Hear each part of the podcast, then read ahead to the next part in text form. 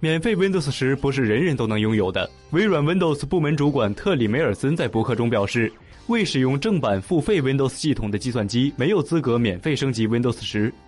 微软宣布 Windows 十免费升级计划之时，微软曾表示，盗版 Windows 同样有资格免费升级。但随后剧情反转，微软现在已经证实此事。梅尔森证实，盗版 Windows 用户将看到警告水印，而且系统会定期提醒用户升级。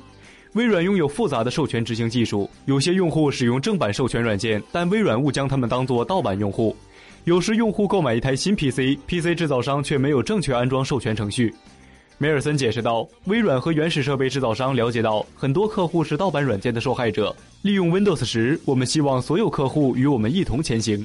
尽管 Windows 十免费升级服务不适用于非正版 Windows 设备，但与以往的做法一样，我们将继续为使用非正版 Windows 设备的客户提供 Windows 十。”